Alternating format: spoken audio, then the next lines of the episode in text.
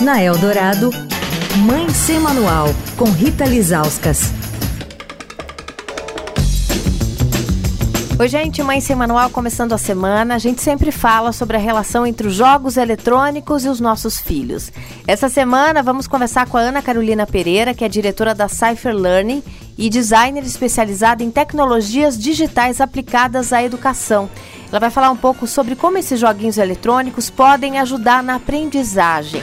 Ana, o que faz um jogo ser bom, ser educativo? Olha, acho que uma das partes mais importantes é a questão da cognição, que ajuda as crianças a desenvolver a parte cognitiva, o raciocínio lógico. Mesmo jogos que não são matemática, eles sempre envolvem um raciocínio, uma estratégia, então eles ajudam muito no desenvolvimento cognitivo mental, sabe? Eu já trabalhei muito com jogos em outras empresas, tanto jogos de tabuleiro quanto eletrônicos, né? Porque hoje em dia a gente pensa muito nos jogos eletrônicos, né? Por causa da tecnologia, mas os jogos já têm sido usados na educação desde quando não existia tablet, não existia internet, né? Jogos de tabuleiro são muito a base dessa parte educativa também, né? Livros jogos a gente tinha também nos anos 90, 80, que eram muito usados também. Então eles podem ser usados para engajar a criança, porque eles são motivadores, eles são lúdicos, né? Então eu diria para os pais eles tentarem jogar junto com as crianças, de repente, se interessar, aprender junto, se divertir, que pode ser um momento também muito interessante para os pais entenderem conhecerem esse mundo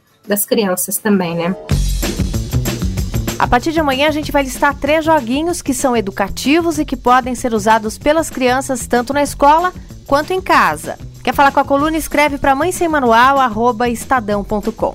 Rita Lisauskas para a Rádio Dourado, a rádio dos melhores ouvintes. Você ouviu Mãe Sem Manual, com Rita Lisauskas.